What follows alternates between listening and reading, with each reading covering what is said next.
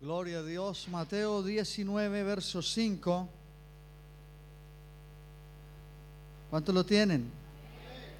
Mateo 19, verso número 5 y verso número 6 en el nombre de Jesús dice, y dijo, por tanto el hombre dejará padre y madre y se unirá a su mujer y los dos serán una sola carne. Hace una pregunta. Así que ya no son ya más dos, sino, diga conmigo, una sola carne. Por tanto, lo que Dios juntó, no lo separe el hombre. Lo que Dios juntó, no lo separe el hombre. Yo quiero hablar por unos, no sé cuánto voy a tardar aquí, pero quiero hablar por unos instantes con el título o en el tema el poder de la costumbre. El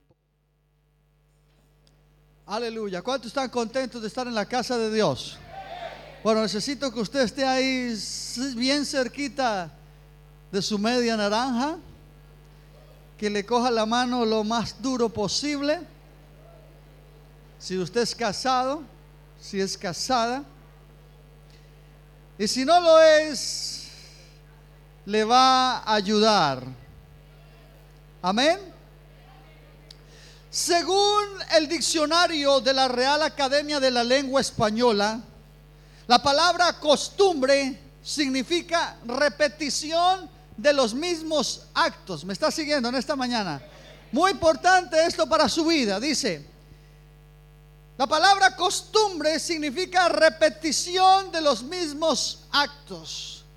Vamos a suponer, hermano, que su plato favorito en esta mañana es el arroz con queso. O, tal vez le gustan los sesos de mono en salsa de ostra.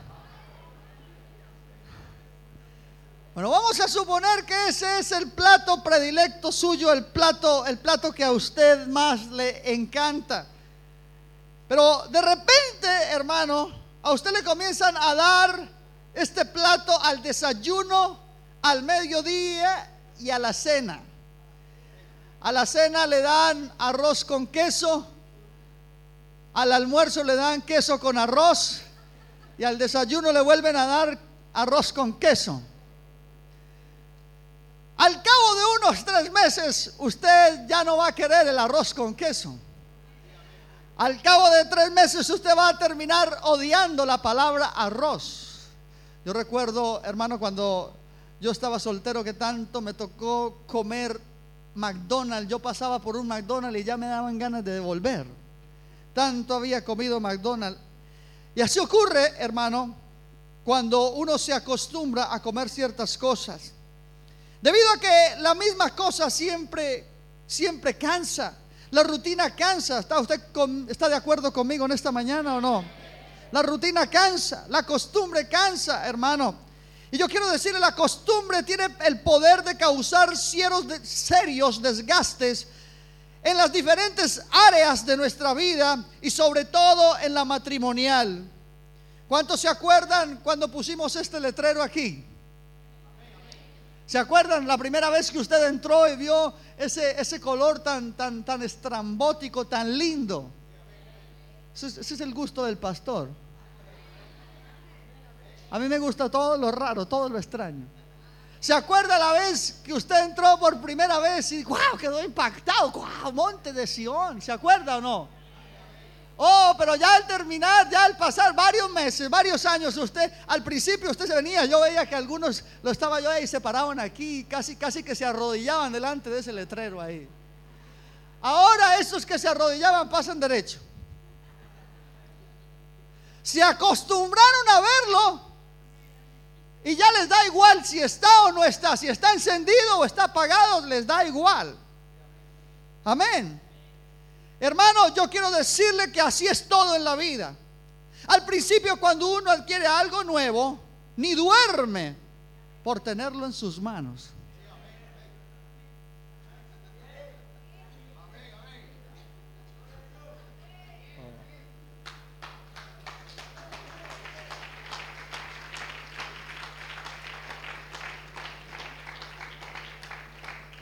Pero después le va dando igual donde se encuentre. Si está debajo de la cama, en el baño, donde esté. Pero ¿qué ocurrió si al principio no quería soltarle? Lo que ocurrió es que con el paso del tiempo ocurrieron dos cosas. Y quiero que me siga muy detenidamente en esta mañana, porque si usted es casado, esto le va a ayudar a su vida. Y si no es casado, hermano, algún día cuando entre en este estado le va a ayudar. Número uno, vio lo que poseía, cuando lo que, lo que tenía, lo que poseía, vio su contenido. Y cuando uno conoce algo, cuando uno no lo conoce, siempre hay una expectativa creada de qué será lo que hay dentro. Número dos, al saber lo que hay dentro y lo que puede obtener con el transcurrir del tiempo, se acostumbró a verle.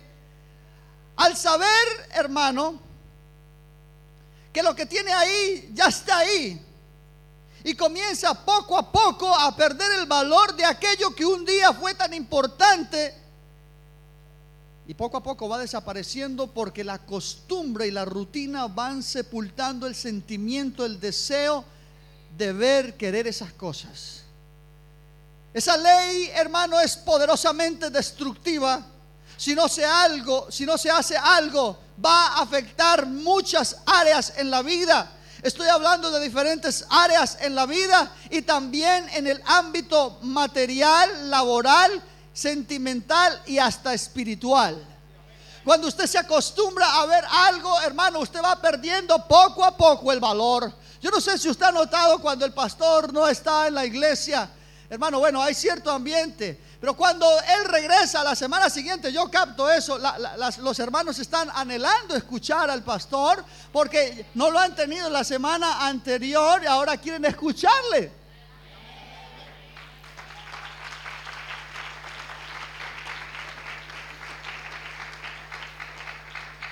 ¿Sabe qué ocurre? Porque uno se acostumbra a ver esa persona, a ver ese objeto. Y hermano, se va adentrando en una costumbre, aleluya. Y, va perdiendo el valor de lo, que, de lo que se tiene. Pero yo quiero decirle en esta mañana, hermano, que la rutina tiene un poder destructivo en todas las áreas de nuestra vida. Por eso Pablo dijo en Romanos 12:2, no os conforméis a este siglo, sino transformaos por medio de la renovación de vuestro pensamiento para que comprobéis cuál sea la buena voluntad de Dios agradable y perfecta. En otras palabras, lo que Pablo estaba diciendo es que sin la renovación no hay continuación. Necesitamos estarnos renovando continuamente, hermano, porque este es un poderoso mensaje, aleluya, que día a día debemos de vivir en todas las áreas de nuestra vida, sea espiritual, sea material, sea emocional o sea matrimonial. En todas las áreas de nuestra vida es necesario que nosotros nos renovemos de día en día. El Señor dijo que lo que Dios unió no lo separa el hombre. Pero para poder que eso ocurra, el matrimonio debe de tener un continuo chequeo, un diagnóstico diario, un reconocimiento para saber en qué estado se encuentra para darle el mantenimiento requerido. Me preguntan esta mañana, ¿sabe dónde está su matrimonio? Póngame atención, por favor. ¿Sabe usted dónde está su matrimonio en esta mañana?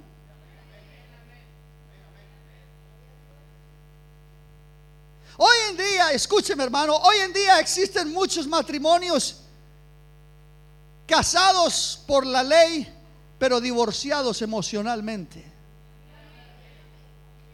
Voy a volver a repetir eso. Hoy en día existen muchos matrimonios casados por la ley, pero divorciados emocionalmente. Divorciados en sus relaciones sentimentales. Divorciados en sus, en sus relaciones afectivas. Y hermano, le voy a decir, eso no es la voluntad de Dios. Hay muchos matrimonios que llegan a este punto por falta, hermano, de mantenimiento. Y todo en esta vida necesita mantenimiento. Si usted compra un coche, hermano, nuevo, le voy a decir, a los 20 mil kilómetros, 15 mil kilómetros, usted le va a tener que hacer un chequeo y va a tener que mantenerlo, porque si no se le va a destruir. Y así ocurre en el matrimonio igualmente. Nuestro, matrimonio necesita mantenimiento. Diga conmigo, mantenimiento. Ahora, el divorcio emocional no ocurre de la noche a la mañana. Esto es algo gradual, paulatino. Por eso muchos no pueden ver lo que está ocurriendo en su relación, porque es algo paulatino. Hoy en día es muy común, inclusive en nuestro medio cristiano, diga conmigo, medio cristiano, es muy, muy común ver en nuestro medio cristiano matrimonios que siguen casados, pero divorciados emocionalmente. Siguen casados por la ley, pero el sentimiento hacia el uno, hacia el otro, se encuentra moribundo o metidos en un congelador. Ya ninguna emoción se dislumbra en la vida de ellos, hermano. Ni la dopamina, ni la fea, ni aunque se coman un camión de chocolates, unas 30 toneladas de chocolate, porque usted sabe que supuestamente el chocolate aumenta el amor, el amor carnal, ¿no? Ya no hace efecto la dopamina, ya no hace efecto la fea, ya el chocolate perdió sus efectos. Oh, hermano, hay muchos, yo no sé si usted conoce personas así. Están casados por la ley, pero están divorciados emocionalmente. Viven bajo el mismo techo, pero están divorciados emocionalmente. ¿Cómo se detecta un, un divorcio emocional? Número uno, el trato que se da el uno al otro. Cuando en la pareja o en el matrimonio el amor se enfría, desaparecen los halagos. Antes en el, en el noviazgo, eres lo más hermoso que hay. Superas la luna superas el sol. Las orquídeas ni se parecen a ti.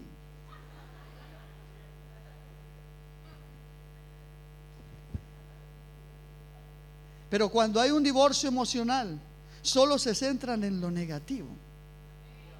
Lo negativo que tenga la otra persona, ese será el trato que usted le dé a esa persona cuando alguien está divorciado emocionalmente. Número dos, al centrarse solo en lo negativo, las expresiones de cariño desaparecen.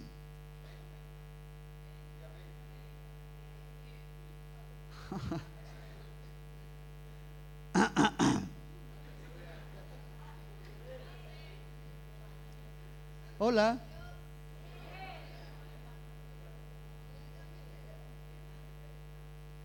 Las expresiones de cariño que antes eran tan comunes, desaparecieron. Las caricias desaparecieron. Tercero, aquellos que están divorciados emocionalmente, sentimentalmente, viven amargados. Hay ausencia de felicidad. Sus rostros son en su rostro se patenta lo que está ocurriendo. Usted ve y su temperamento de esas personas parece que hubieran desayunado con una tazada de, ese ácido de batería.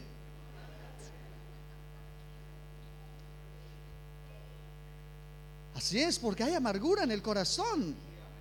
Amén aleluya, mantienen más agrios que... Casi siempre, hermanos, se encuentran depresivos. Estas personas por lo general se alteran con suma facilidad. No se les puede decir nada porque ahí mismo saltan.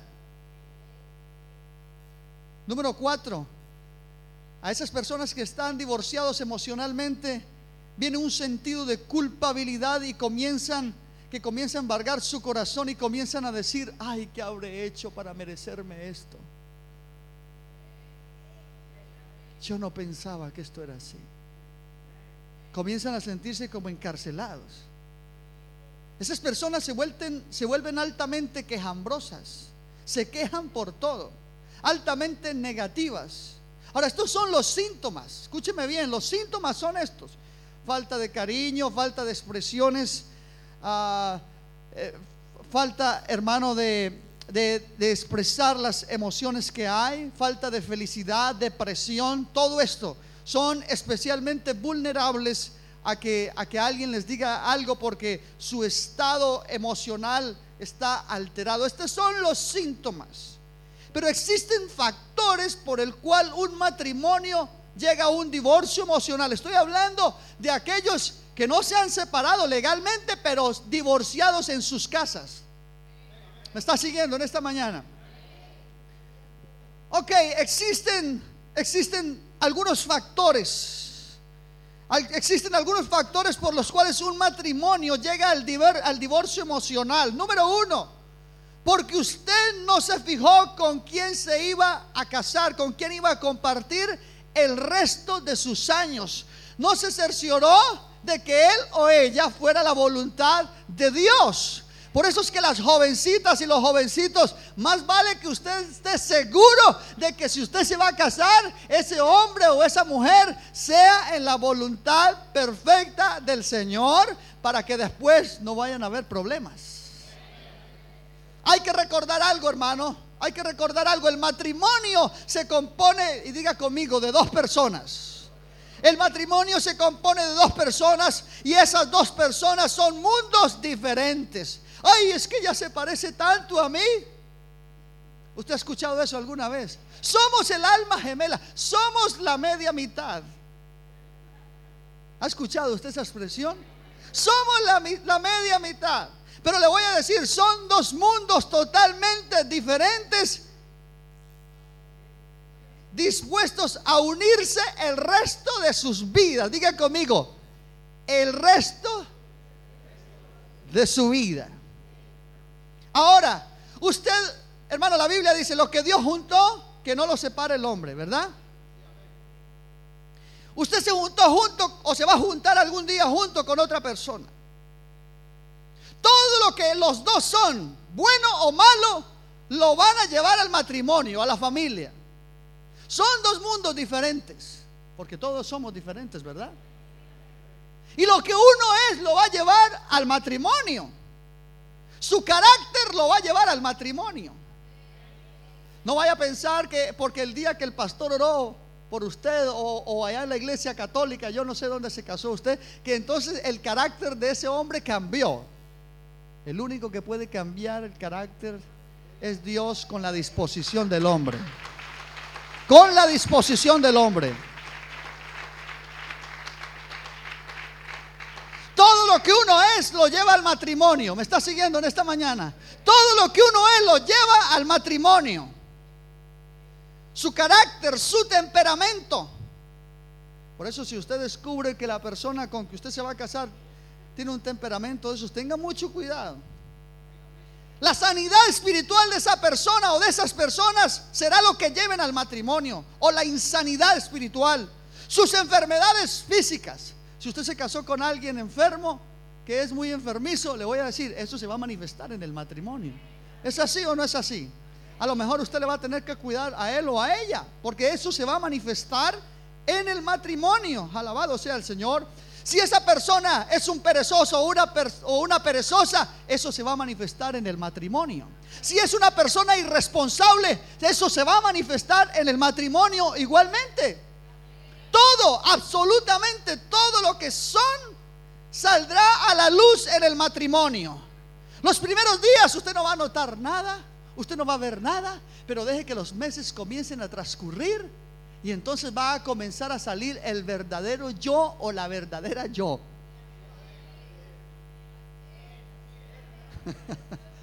Oiga, ¿me equivoqué de iglesia o qué, hermano? ¿Estoy en monte de Sion o no estoy en monte de Sion?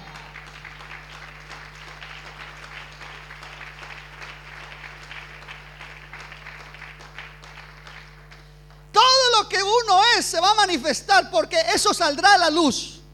El verdadero yo saldrá a la luz tarde o temprano. Ahora, si usted no oró y no se casó en la voluntad de Dios, después de decir no, después de decir sí quiero, e incluso de tener familia, ya no puede echarse hacia atrás. Amén. Si la cosa le salió mal, usted ya no puede echarse hacia atrás. Entonces el hombre o la mujer comienza a pensar al ver que ya está decepcionado, que no es lo que pensaba, ¿qué voy a hacer?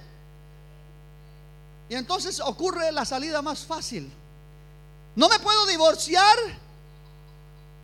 por medio de la ley y seguir en la iglesia, pero sí me puedo divorciar emocionalmente, me puedo desligar emocionalmente. Y ahí es donde matrimonios cristianos comienzan a vivir de cualquier manera. No le está gustando mucho.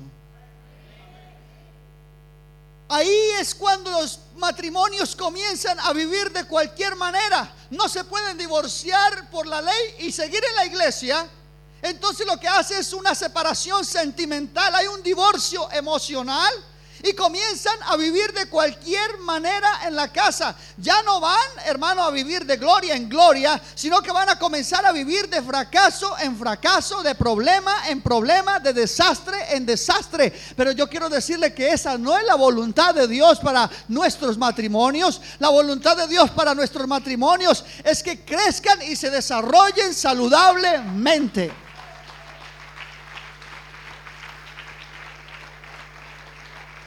¿Conoce usted a alguien así, hermano? ¿Conoce, yo creo que conocemos parejas así, ¿verdad? Usted puede mirarles por el trato, usted puede mirar que hay ausencia de cariño, usted puede mirar la amargura en ciertas personas, hermano. ¿Debido a qué? Debido a que hay una separación, un divorcio emocional.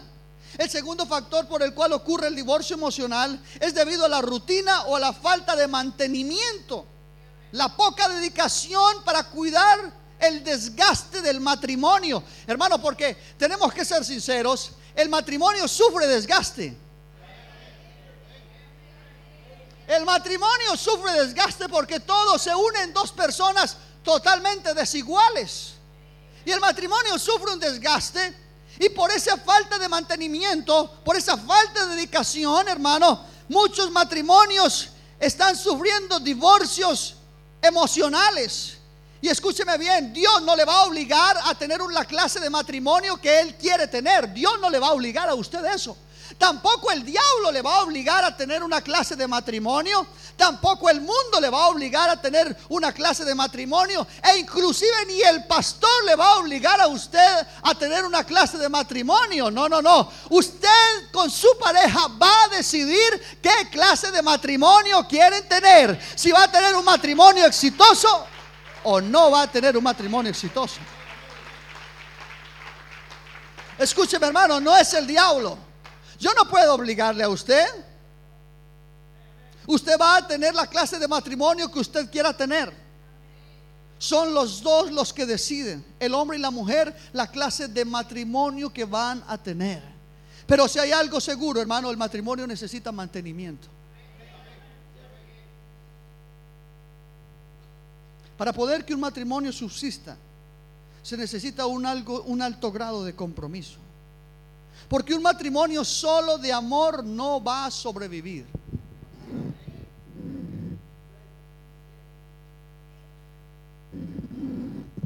Un matrimonio solo de amor no va a sobrevivir. Se necesita más que amor, se necesita compromiso que los dos estén comprometidos a que van a terminar la carrera juntos. Y que los dos, diga conmigo, los dos, que los dos estén dispuestos, hermano, a hacer los cambios que se necesitan hacer para poder cumplir ese objetivo. Que nada ni nadie le va a impedir que usted va a cumplir ese objetivo. Ese es el compromiso. Si usted le falta compromiso en el matrimonio, usted no va a poder lograr llegar a donde Dios quiere llevarle. Existen, escúcheme bien hermano, escúcheme bien lo que le voy a decir. Existen siete peldaños que son los que sufre un matrimonio para llegar a un divorcio emocional y muchas veces a un divorcio legal, a un divorcio literal, a un divorcio frente a la ley. Siete pasos hacia la decadencia matrimonial. Número uno, el peldaño del sueño. Cuando una persona decide casarse, eh, ya lo vimos una vez en una clase, está dopada, está como dormida, está enamorada. ¿Alguna vez usted ha estado enamorado? ¿Cuántos han estado enamorados aquí algún día? Solo la tercera parte, los otros, los otros que han sentido entonces no tienen sentimiento, me va a tener que decir cómo lo hace. ¿Cuántos han estado enamorados algún día? Eso es lo que lo lleva a uno a, casarse, ¿verdad? ¿Es así o no es así? Ese es el peldaño del sueño. Cuando un par de personas deciden casarse ni se casan, se posicionan en el peldaño del sueño. Todo, todo lo que el bandido le dice, ahí ella lo cree. O más bien los dos lo creen. Él también, él también, porque ella también le dice unas cuantas cosas. Él comienza a decirle cosas y ahí ella comienza. Ah, este es el hombre que yo soñé.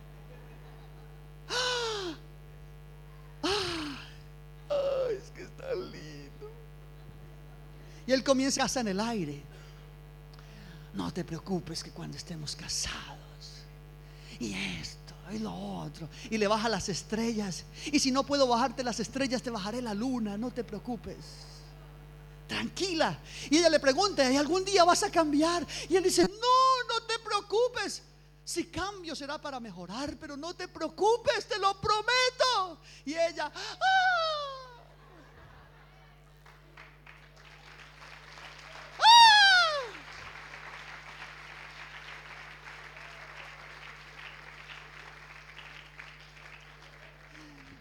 Cuando ella oye eso, dice, ¡ay, este es mamá, este! Este es el bandido que quería, mamá, este es. Los dos se hacen promesas y ahí están, ¡ay, sí, sí, sí, sí! Ese es el peldaño del sueño. Están ahí en el peldaño del sueño. Pero después pasan al segundo peldaño. Unos meses después de casados, caen en el peldaño de la desilusión. Estoy hablando de la decadencia matrimonial. Estoy hablando, hermano, estoy hablando del divorcio emocional y muchas veces literal. Ellos después de estar ahí soñando en el sueño, caen en la desilusión, donde los dos se dan cuenta de que no fueron tan sinceros.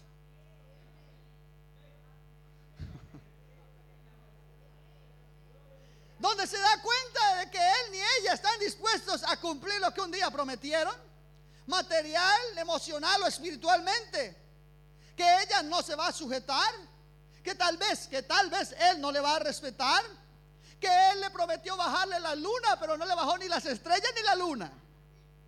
Ella se da cuenta de que todo el tiempo no puede ser para ella porque él tiene sus obligaciones y él se da cuenta de que ella no es tan mansita como parecía.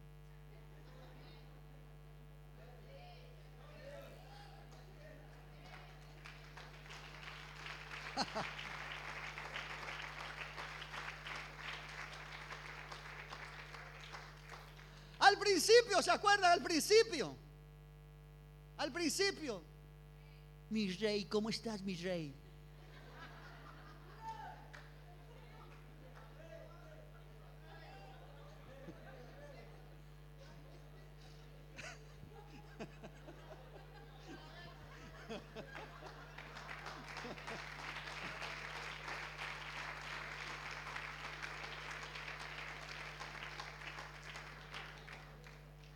Bien, ¿y tú?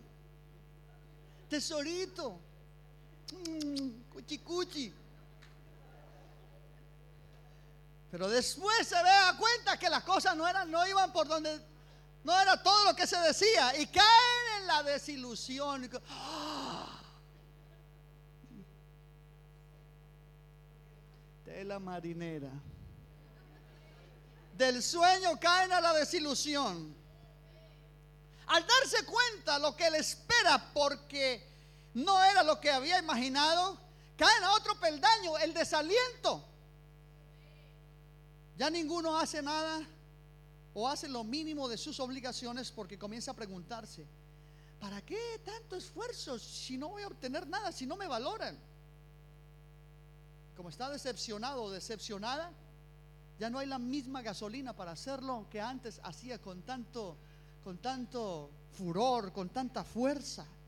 Caen al desaliento. Ah, bueno, ya estoy desilusionado. Ahí es cuando el hombrecito llega a las 7 de la tarde a la casa y ella tiene las greñas así levantadas, las lagañas en los ojos. Ya me casé, ya que. Está desilusionada. Antes se peinaba, al mes, a los dos meses, a los ocho meses todavía se peina. Pero ya cuando cumple el año, ya llega a las seis de la tarde y está acabando de levantar. Ah, ¿Cómo te fue en el trabajo, amigo? Le tengo la comida en el refrigerador. Sí, ¿qué es? Una caja de embutido con un trozo de pan y Coca-Cola. Está calientica la comida. Han caído en el peldaño del desaliento. Espero que en esta, menos mal que en esta iglesia eso no ocurre. Menos mal que eso en esta iglesia no ocurre.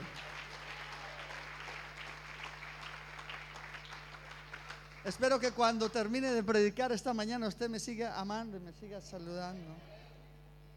Después, hermano, al saber que ya no es no hay el mismo interés, va llegando la sombra del distanciamiento. Escúcheme bien, estamos hablando de siete peldaños de decadencia para llegar a un divorcio emocional o literal. Después, hermano, como el interés se ha ido, va llegando la sombra del distanciamiento. Ya comienza él o ella a dormir con los niños. Usted lo ve por la noche y ahí está el bandido con la cobija para la habitación de los niños.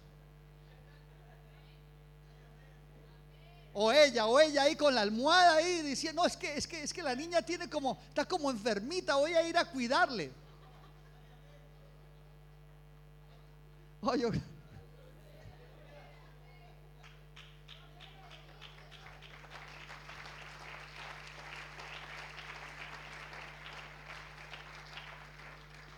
se va a dormir con los niños, después se va al sofá, después resulta en la cocina y ese es el peldaño del distanciamiento. Ya no es lo mismo. Después de la cocina, ya no amanece ni en la casa. Ya entró a otro peldaño, que es el peldaño de la desconexión total. Siguen casados, pero emocionalmente no hay nada. Las relaciones han entrado a un congelador, están totalmente frías, más frías que un cubo de hielo. Desconexión total. Después del peldaño de la desconexión, cayeron en el peldaño de la discordia, porque al él o ella ya no amanecer en la casa o permanecer mucho tiempo en la calle, entonces la comunicación se estropeó y comienzan a centrarse en esas, en esas cosas que están viendo. Y comienzan los reproches. Alabado sea el Señor caen al peldaño de la discordia. Pero ¿qué haces tanto en la calle? ¿Dónde amaneciste? ¿Por qué te vas tanto para la panadería? Algunos hasta, hasta móvil le compran. Cada 10 minutos están ahí. ¿Dónde andas?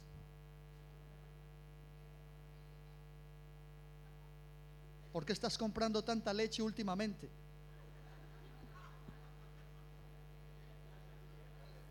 Caen al peldaño de la discordia. Es verdad, hermano. Es verdad. Y ahí en ese peldaño de la discordia comienzan los malos tratos. Malos tratos verbales malos tratos psicológicos, porque hay, hay, hay, maridos que no le pegan a su mujer, no levantan un dedo, pero le voy a decir, con su boca, hermano, hacen peor que si le pegaran con la mano. Le voy a decir, esa no es la voluntad de Dios para su matrimonio, para su mujer, hermano.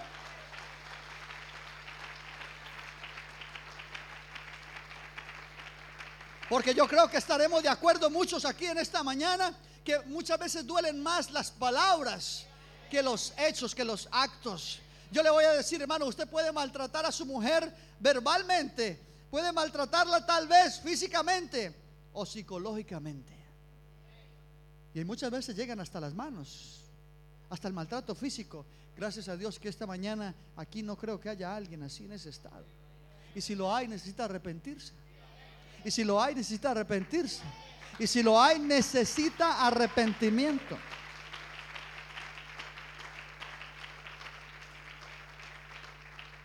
Una vez que usted pierda, hermano, usted pierda, usted pierda ese respeto por su esposa o por su esposo, le voy a decir, le va a quedar muy difícil volver a recuperarlo.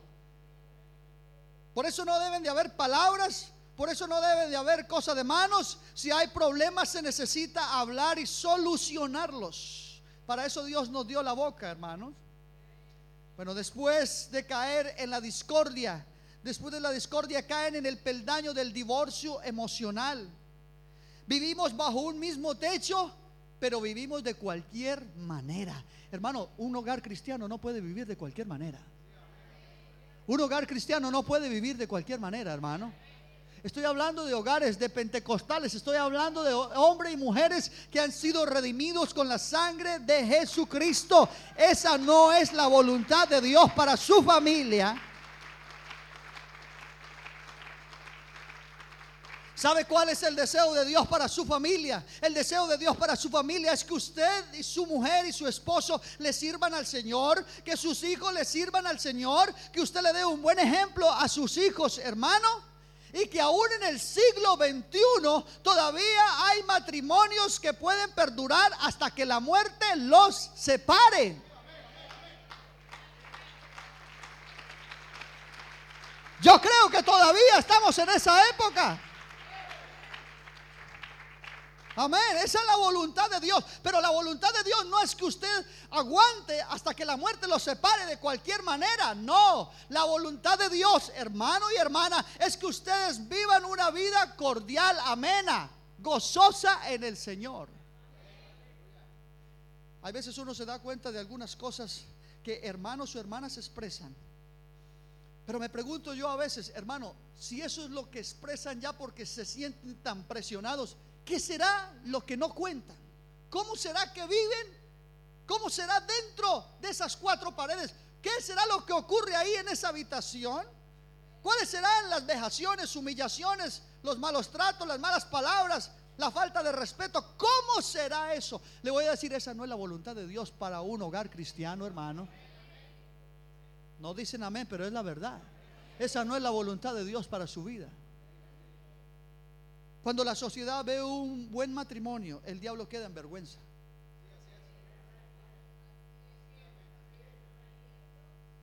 Cuando la sociedad ve un buen matrimonio, el diablo queda en vergüenza. Porque él quiere destruir su matrimonio.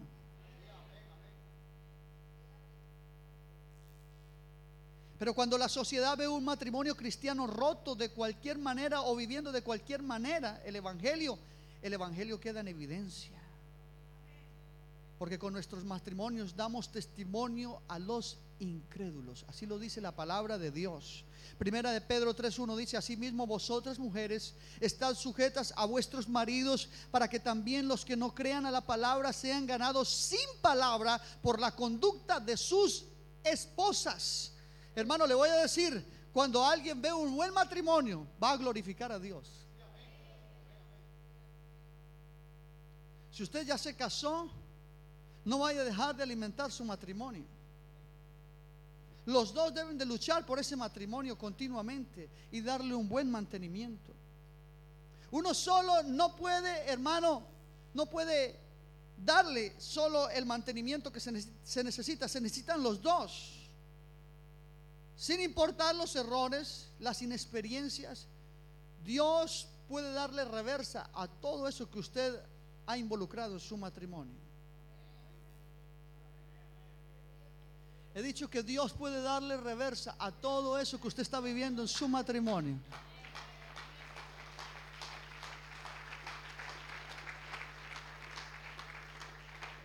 O, es que usted tiene un matrimonio excelente?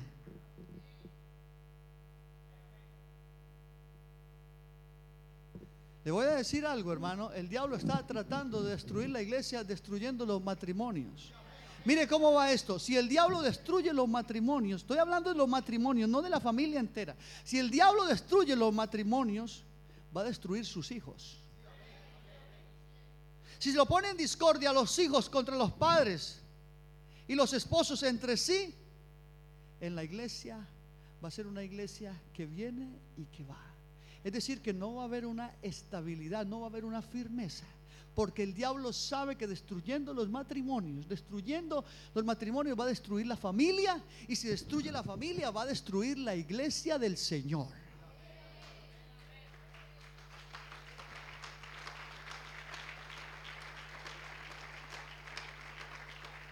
El matrimonio fue diseñado para toda la vida. Ese ha sido el propósito de Dios. Él lo instituyó, hermano, entre la unión entre el hombre y la mujer en el huerto del Edén. El matrimonio es uno de los medios, y diga conmigo, medios que Dios nos dio para que el hombre tenga compañerismo y alcance la felicidad mientras esté en esta tierra. Por eso usted debe de dar un buen uso a ese medio, hermano. Debe de darle el mantenimiento oportuno porque es un medio para ser feliz. Por eso se dice, el Señor dijo, no es bueno que el hombre esté solo, le haré una ayuda idónea. Y cuando Él diseñó eso, estaba hablando del matrimonio, hermano, para toda la vida, porque por medio del matrimonio el hombre puede alcanzar la felicidad mientras esté en esta tierra. Existen 14 pasos. Yo no sé, bueno, yo no sé cómo está su matrimonio hoy en día, hermano. No lo sé. Dios, si usted lo sabe, y su familia, sus hijos saben. Sus hijos saben cómo está su matrimonio, hermano. ¿Cuántos tienen matrimonios exitosos aquí? Ok, no voy a hacer la pregunta la inversa. Pero sin importar, quiero decirle que sin importar cómo está su matrimonio, porque usted puede estar casado legalmente, puede, puede estar divorciado emocionalmente. Y Dios no quiere que usted viva así, hermano, hermana.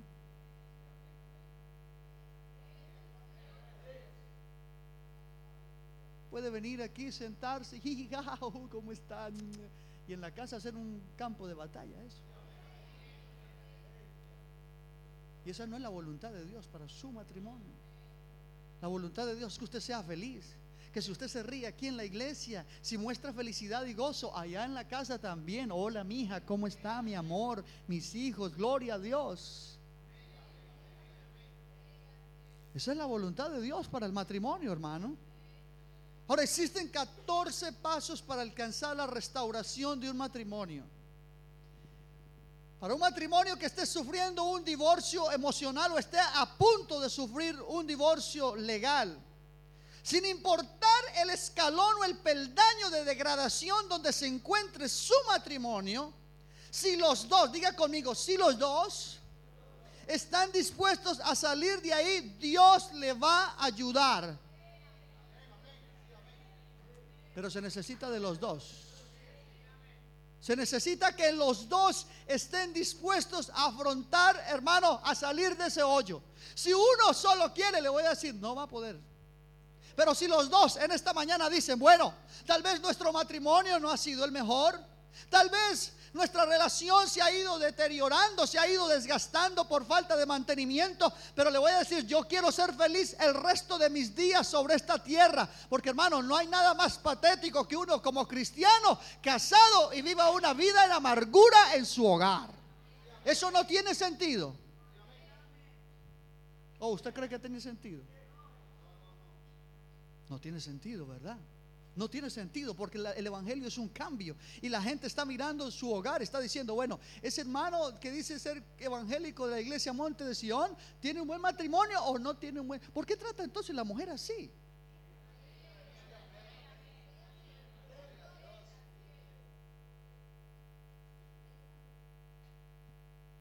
Bueno, sin importar en qué peldaño esté usted o su matrimonio, todo eso se puede regenerar. Eso es lo bueno con Dios. Si alguien en esta mañana está dispuesto a luchar por su matrimonio, le voy a dar 14 pasos que le van a ayudar a usted a salir de ahí, a restaurar su matrimonio, a restaurar su vida emocional con su esposa. Porque hermano, hoy en día esa es la plaga del cristianismo. Están casados legalmente, siguen en la iglesia, pero están divorciados emocionalmente. Maridos y mujeres que ni se hablan. Él está viviendo en la habitación de sus hijos, muchas veces hasta en el baño, la cocina. Eso no es la voluntad de Dios, hermano. O sea, no es la voluntad de Dios.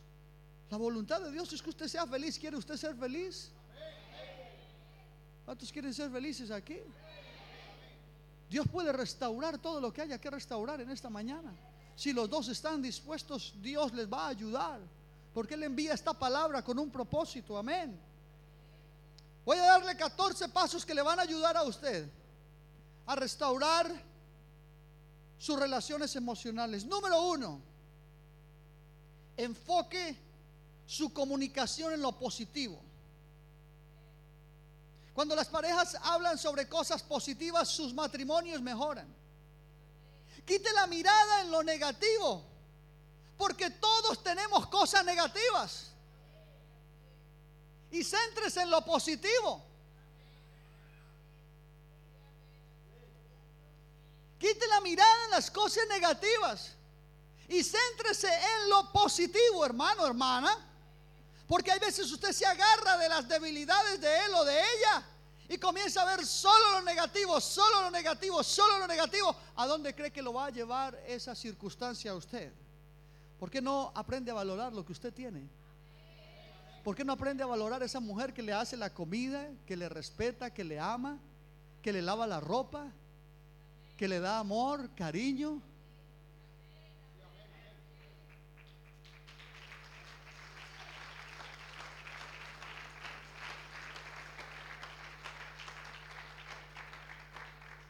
Es que se le quemó el arroz, pastor. Y ya por eso montan un, una cosa terrible. Me divorcio.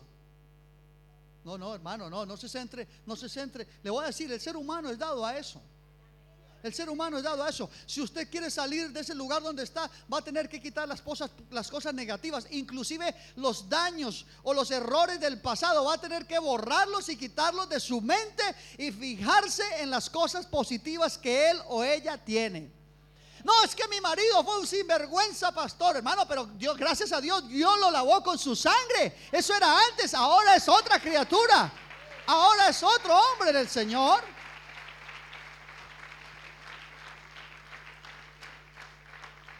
Lo bueno del Evangelio es que si nosotros nos entregamos, nos bautizamos y vivimos para Él, somos nuevas criaturas. Las cosas viejas pasaron, todas son hechas nuevas. Olvide el pasado, olvide las, las infidelidades. Si usted está trayendo eso a memoria siempre, usted no va a poder perdonar.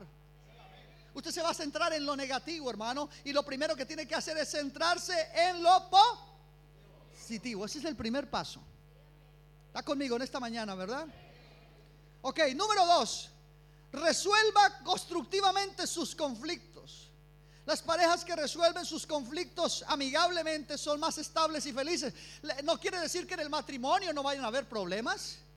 Oh, hay veces hermanitas piensan, oh, yo voy a ser feliz, nunca voy a tener un problema. Problemas van a venir, hermano. Pero la diferencia se hará es cómo va a solucionar usted esos problemas. Con la sabiduría adecuada, hermano hermana. Si usted eh, arreglan esos asuntos, hermano, resuelven esos asuntos en una forma constructiva, no con golpes, no con malas palabras, no con malos tratos, sino que se sientan y dicen, bueno, hemos cometido un error, vamos a solucionar esto. Entonces, eso le va a ayudar en su matrimonio. Paso número tres. Sea amigo o amiga de él. La amistad entre esposos es uno de los factores número uno para tener un buen matrimonio sano y feliz. Cuando usted esté en problemas, ¿sabe quién es su mejor amigo? No es, no, no es el inconverso que está viniendo a la iglesia.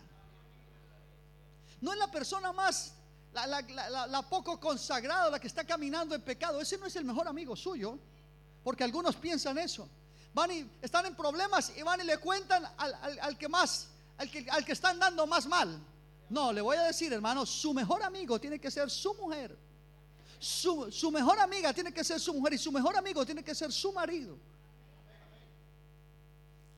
Pero hay veces cuando están en problemas lo que hace es ir o- o a la persona menos indicada, la que tiene menos experiencia o la que está caminando más mal.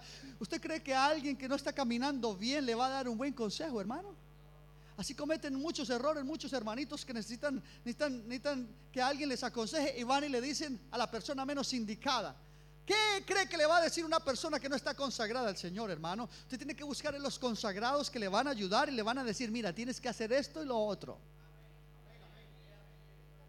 Amén. Número tres, hágase amigo de él o amiga de ella. Número cuatro, conciba el matrimonio para toda la vida. La vida es corta. Su matrimonio no tiene por qué serlo. No piense siempre que hay un, que un desacuerdo, hay un problema, me separo. Porque muchos o muchas mujeres chantajean a sus maridos de esa manera. Ah, si no le gusta así, me voy. Nos divorciamos. Hasta aquí llegó esto. ¿Ha escuchado usted a veces personas así? Hermano, usted tiene que concebir su matrimonio para toda la vida. Usted no puede mirar su matrimonio como algo temporal. ¿Me separo o me divorcio? No lo mire así porque si lo hace así tarde o temprano lo va a hacer. Lo que tanto temía, eso me sobrevino, dijo Job. Y lo que usted piensa tanto, un día lo va a terminar haciendo. Así que no coincida el matrimonio otra alternativa de irse a otro lugar porque, porque su, tiene un problema con su pareja, tiene un problema con su marido, con su mujer. Usted sabe que usted dijo sí, usted va a tener que enfrentar la situación y solucionarla de la mejor manera posible. Número 5, tome, la decisión, tome decisiones importantes tempranamente. Antes de que los problemas crezcan, trátelos, porque a medida que se crecen serán más difícil mantenerlos, ma- más difícil de sanearlos. Si el cáncer se logra descubrir a tiempo, se puede tratar. Si los problemas del matrimonio se solucionan a tiempo, hermano, puede salvar su matrimonio, su familia o inclusive puede librarle de un divorcio emocional. No espere que los problemas se agranden. Cuando usted vea que hay problemas en su matrimonio, usted va a tener que correr diligentemente porque es su matrimonio. Recuerde, hermano, que usted va a tener el matrimonio que usted quiera tener, no el que Dios quiera tener, porque Dios no lo va a obligar, no el que el diablo quiera tener o el mundo le dicte o el pastor le dicte. Usted va a tener el matrimonio que usted desea tener o que ustedes desean tener. Número 6. Estoy hablando de los pasos para la restauración de su matrimonio. Número 6. Sea humilde y reconozca sus defectos. Porque a veces nos centramos en los defectos de los demás, pero no nos miramos a nosotros mismos. Es que ella, es que él, es que tendrías que verlo, es que esto. Ahora le voy a decir algo, hermano, hermana. Los problemas que ustedes tengan allá en la casa no vengan a contarlos aquí a los hermanos de la iglesia.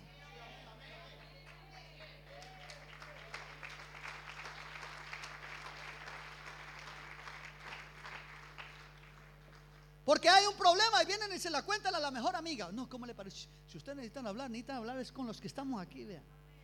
Ahora le voy a decir algo, no hable con cualquiera. ¿Cómo voy yo a tratar un problema de casado si yo estoy tratando con un soltero? Usted no puede cometer ese error. Si usted tiene un problema matrimonial, usted tiene que hablar es con una persona casada que le va a ayudar a usted, porque tiene experiencia.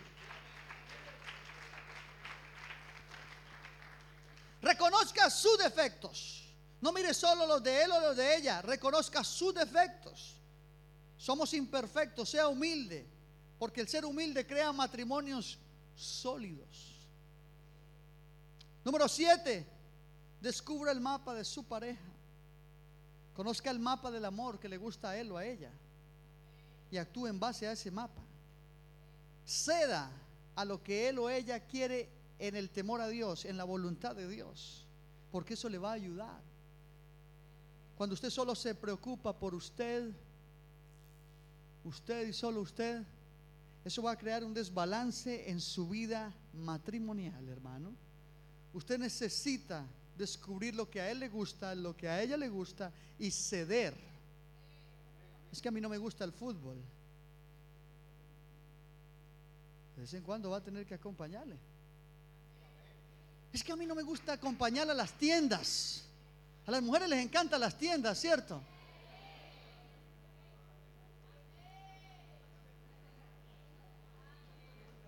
Estábamos en Londres, estábamos en Londres el otro día y, una hermana nos iba a mostrar un centro comercial y yo me imaginaba algo grandísimo. Cuando fuimos a eso parecía, parecía esta iglesia así de pequeño.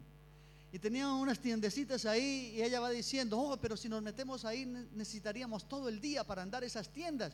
Yo le dije, ¿cómo que todo el día para andar algo tan pequeño? Las mujeres les encantan las ellas, ellas usted va a un centro comercial y parecen un pulpo en patines. No saben ni dónde entrar. Corren aquí, van ahí, ahí. No esto, dos euros, tres euros, aquí, aquí.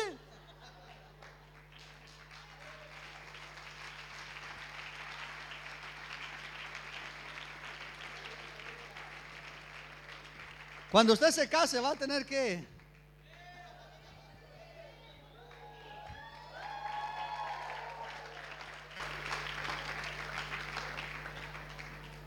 Si usted está cediendo, usted, aquí, hay, aquí, aquí, hay, aquí hay esposos que nunca han acompañado a su mujer a un centro comercial.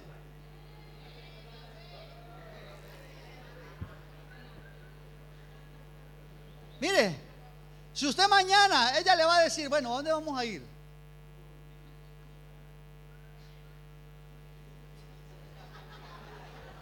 Y si, y si ella vuelve al sitio donde sea, que usted cede, dice, algo está cambiando en este bandido.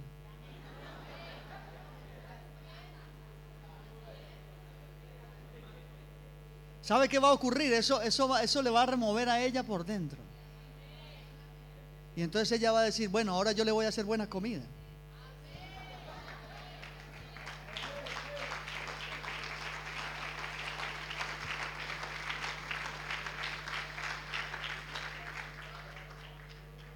Mi hijo, tengo que ir a comprar algo allá al, al Carrefour. Vaya, Nunca, nunca, cede, nunca, nunca, hermano, le da un, hace un detalle, un sacrificio por ella. O ellas también. Necesita ceder un poco, conocer el mapa de lo que a él le gusta, de lo que a ella le gusta. Número 8, domine las tres Cs. Compañerismo, comunicación y compromiso. Compañerismo, comunicación y compromiso son claves para el bienestar del matrimonio. Compañerismo, ella es mi amiga, ella es, él es mi amigo. Comunicación, hablar. Ahora, yo sé que las mujeres hablan demasiado a veces, ¿cierto? Yo estoy a punto de comprar un muñeco de plástico y ponérselo a mi esposa ahí en las noches. Hay veces yo estoy así y ella ahí encima. hablan y hablan y hablan y mi esposa, mi esposa no tiene 50 mil palabras, tiene 150 mil.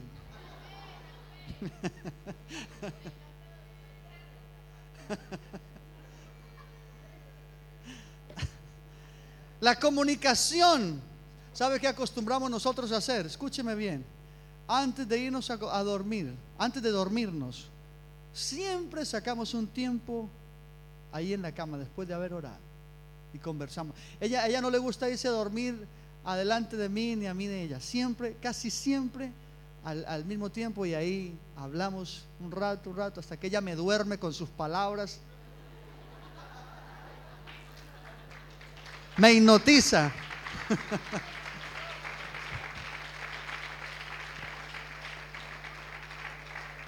Domine las tres S, compañerismo, comunicación y compromiso. Si usted no se compromete, usted no va a llegar a ningún lugar. Por amor solo usted no va a sobrevivir, hermano. Usted necesita compromiso, comprometerse, estar comprometido que nada ni nadie le va a hacer, hermano, que su matrimonio, su familia se dañe. Eso se llama compromiso. Número nueve, evite las tentaciones. Escúcheme, todo matrimonio es tentado. Hay serpientes alrededor. El diablo quiere destruir el matrimonio. Y eso no es nada nuevo, hermano. Huya de las tentaciones. Procure, procure, escúcheme bien, procure no hacerle dar celos a su marido. Porque hay algunas mujeres, yo quiero saber si mi marido todavía me ama. Entonces se van y hablan con alguien y están mirándole a él.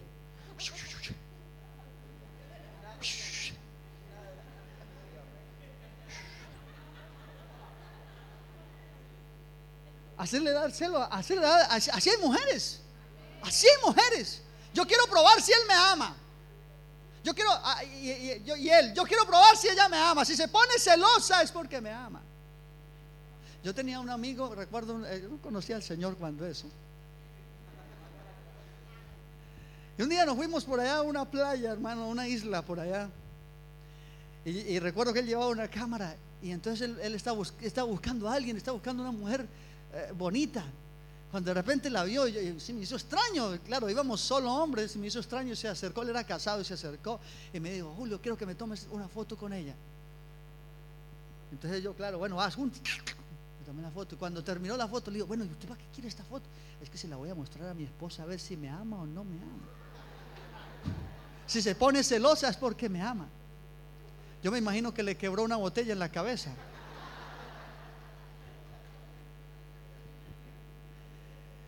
Usted no tiene, usted, mire, si usted, si usted es de sobre todo las mujeres, hermano, porque el hombre es más carnal, el hombre va a lo que va.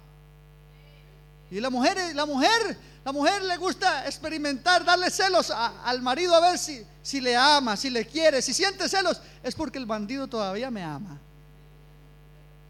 Pero le voy a decir algo, hermana. Si usted le, le hace dar desconfianza a su marido, es muy difícil. Porque el carácter del hombre trabaja diferente. Es muy difícil volver a restaurar la confianza. Usted no se da cuenta que la mujer perdona más fácil una infidelidad que el hombre. Es más, la Biblia dice que si, e, que si ella aumentara los dones, los cuidados, después de haberle fallado a él, el hombre no le perdonará. Así dice la Biblia. Así dice la Biblia. Hermana, entonces usted no se ponga a darle celos a su marido, más bien que él mantenga la confianza siempre en usted. ¿Está conmigo, no? Evitando las tentaciones. Número 10 Déjese usar por Dios, hermano. El matrimonio y las familias saludables, Dios las quiere usar. Son instrumentos de bendición en la iglesia.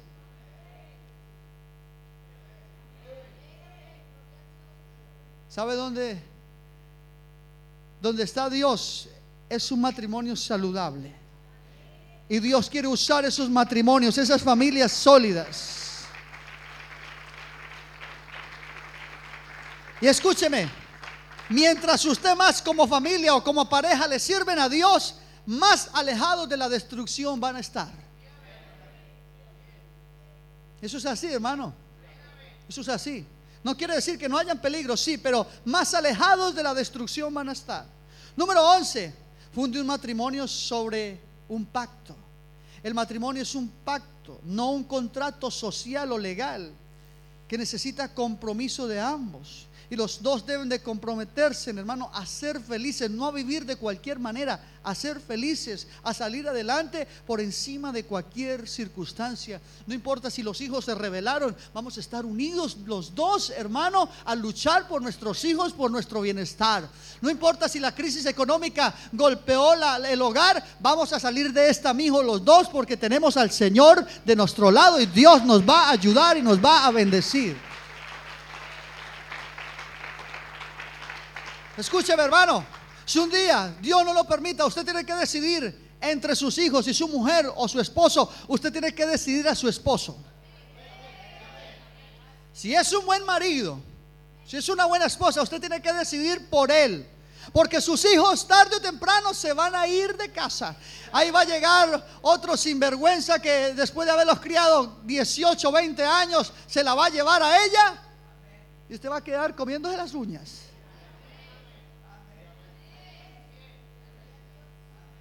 Y si usted decidió por sus hijos y se quedó sin marido, se va a quedar completamente sola. Porque el único que le va a acompañar a usted el resto de su vida es su marido. Es su marido. Funden su matrimonio sobre un pacto. Número 12. Funcione como un equipo ganador. Escúcheme, esto es muy importante. El matrimonio tiene que funcionar como un equipo ganador. No somos uno solo, somos dos. Somos dos. Funcione como un equipo ganador. El matrimonio, hermano, debe de funcionar con una mentalidad de equipo, de ganar, ganar. Deje de pensar que, porque su matrimonio de su madre se desbarató, que porque el matrimonio de su tatarabuelo se desbarató, el suyo también se tiene que desbaratar. No, esa maldición quedó cortada cuando usted y yo vinimos al camino del Señor Jesucristo.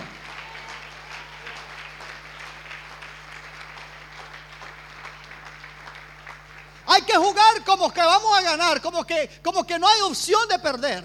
Si usted está con ese temor siempre, ay, es que es que algo va a ocurrir, es que como el matrimonio de mi mamá se desbarató, seguramente la maldición está sobre mi vida también. No, hermano, usted en Cristo tiene la bendición y está revestida, el revestido del Señor Jesús. Le voy a decir, hermano, si usted comienza a pensar negativamente, eso es lo que va a ocurrir. Pero si usted hace de su matrimonio un equipo ganador, a mí nadie me va a desbaratar mi hogar. Yo voy a salir adelante, mis hijos van a seguir adelante. Voy a enseñarles el camino de la verdad. Voy a luchar, voy a ayunar, voy a orar, voy a encomendárselos al Señor. Dios le va a bendecir.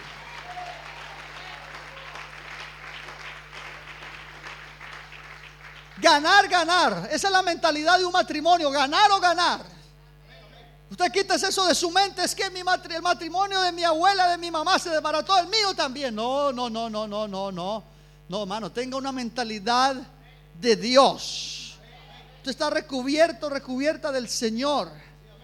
La maldición que arrastrábamos quedó en las aguas del bautismo en el nombre de Jesús.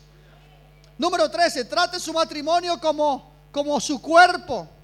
El matrimonio funciona con cada miembro, con cada parte del cuerpo. Y cada parte del cuerpo es fundamental para seguir viviendo una vida plena de calidad. Hay que aprender a ver el matrimonio, hermano, como el medio para alcanzar la felicidad en esta tierra. No lo vea como una carga, véalo como una bendición. Pero le voy a decir, si usted está si usted está divorciado emocionalmente, usted va a ver el matrimonio no como una bendición. Usted va a ver el matrimonio como una carga. Porque como no encuentra la paz que necesita tener el hogar, usted no lo va a ver correctamente. Usted va a ver, ay, otra vez, tener que, ah, esta gente sí come mucho. Es que se están comiendo la ropa o qué. Y, lo más triste es teniendo con qué a veces. Usted va a ver eso como una otra vez llegar a la casa, qué pereza. Claro, como hay un divorcio emocional, usted no va a querer entrar ni a la casa va a querer entrar de para atrás para que crean que vaya saliendo.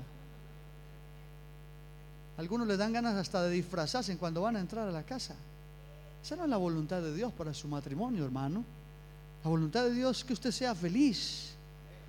El matrimonio es, es un medio para alcanzar la felicidad en la tierra, es una bendición. Tiene que cambiar de perspectiva y ver el matrimonio no como una maldición, sino como una bendición. Si usted ve el matrimonio como una ciudad sitiada, ¿sabe cómo ven una ciudad sitiada? Los de dentro quieren salir, los de afuera quieren entrar. Tiene que ver el matrimonio como una bendición. Dios le ha permitido estar con esa mujer, con ese hombre. Dios, hermano, quiere bendecirle a usted. Y 14, conozca los fundamentos del matrimonio. ¿Sabe cuáles son los fundamentos del matrimonio? Edifique sobre la roca, sobre los parámetros bíblicos. Un buen matrimonio, hermano, un buen matrimonio está basado en la palabra de Dios. En la palabra de Dios están todos los estándares para poder tener un matrimonio exitoso y poderoso. Si usted no quiere tener un matrimonio exitoso, no le eche la culpa a Dios. No le eche la culpa a Dios, porque los estándares están dados en la palabra de Dios.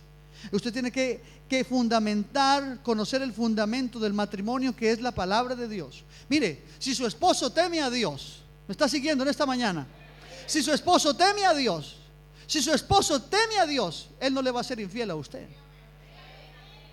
Si ella teme a Dios, ella no le va a ser infiel a usted. Si ella teme a Dios, si ella teme a Dios, ella se va a sujetar a usted. Porque la mayor, la mejor garantía para el, éxito en un matrimonio es que él o ella teman a Dios. Si no se teme a Dios, le voy a decir, le va a ir igual las órdenes que él le dé. Él va a ser infiel o ella va a ser infiel. Si no hay temor de Dios, hermano, lo pueden atar con cadenas y de alguna manera se va a, a, a, soltar y va a hacer lo suyo. Pero si hay temor de Dios, esa persona, hermano, le va a respetar, le va a sujetar, va a ser responsable en su hogar, le va a amar, no le va a dar malos tratos. Ese es el fundamento más poderoso que hay, que esa persona, que él o que ella ame a Dios. Por eso, jovencitas, cuando ustedes se vayan a casar, lo primero que ustedes tienen que mirar es que ese hombre sea consagrado y que tema a Dios.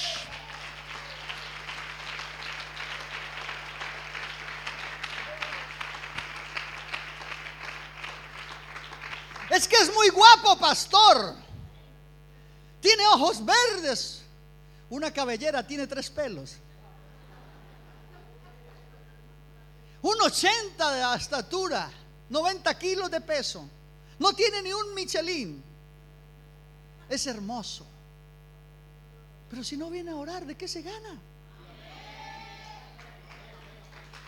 Si no viene a los cultos, ¿de qué se gana? No, no. Se va a casar a los ocho meses, va a venir aquí. Y no solamente va a estar divorcio, va a haber divorcio emocional, sino que va a haber divorcio literal. Es mejor quedarse uno con una persona que no sea tan guapito, tan guapita, y ser feliz por el resto de su vida, saber que le va a amar a Dios, que le va a respetar.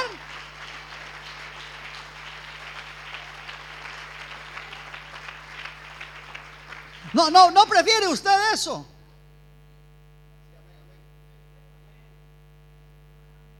¿No cree que es mejor eso? ¿De qué se gana usted ese rubio que le está que le está picando el ojo allá en el colegio, que le está mandando boletas? ¿De qué le sirve?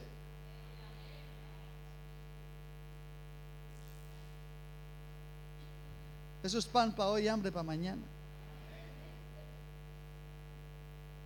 Es mejor alguien que tal vez no tenga las medidas que usted desea tener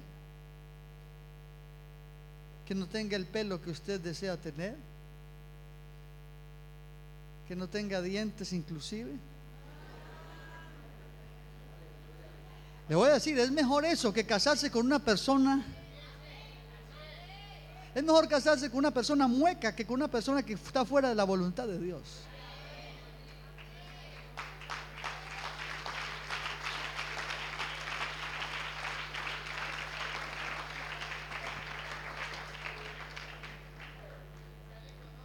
¿De qué sirve? ¿Usted quiere ser feliz? Los jovencitos, las jovencitas quieren ser felices. Amén. Es la única forma. No, no mire tanto las guapas, mire. Decídase de una vez, hermano.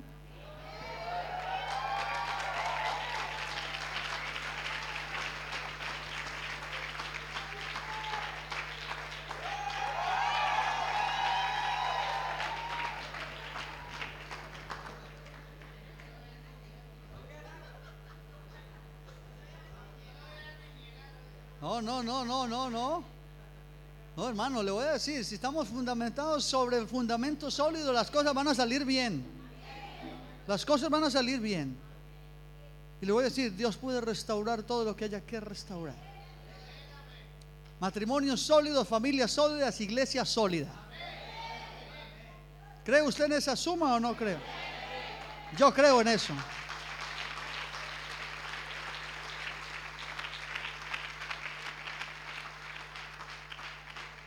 Voy a pedir que se ponga de pie en esta mañana. ¿Por qué no ¿Por qué no oramos en esta mañana por los matrimonios?